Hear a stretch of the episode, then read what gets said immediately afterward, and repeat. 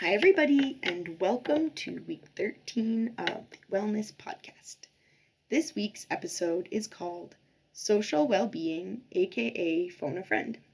Um, I don't know if you guys know this. This TV show was a, around a long time ago, but it was called um, Who Wants to Be a Millionaire. And one of the things that you could do, uh, it was a game show. One of the things you could do was phone a friend. So okay, so phone a friend.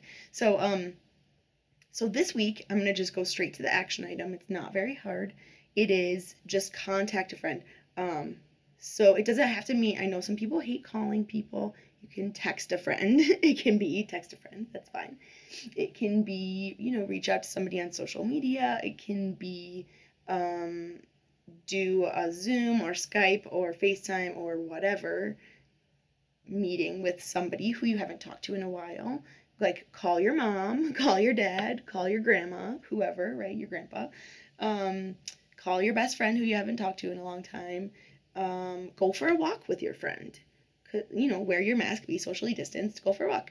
Go to a coffee shop and sit far away. I, it might be too cold now, but if it's not, you know, you can almost always go for a walk in Denver. I've said that before, and I'll say it again. Um, so, yeah, so any way that you can think, and again, like I think I've said this a couple of times before at this point.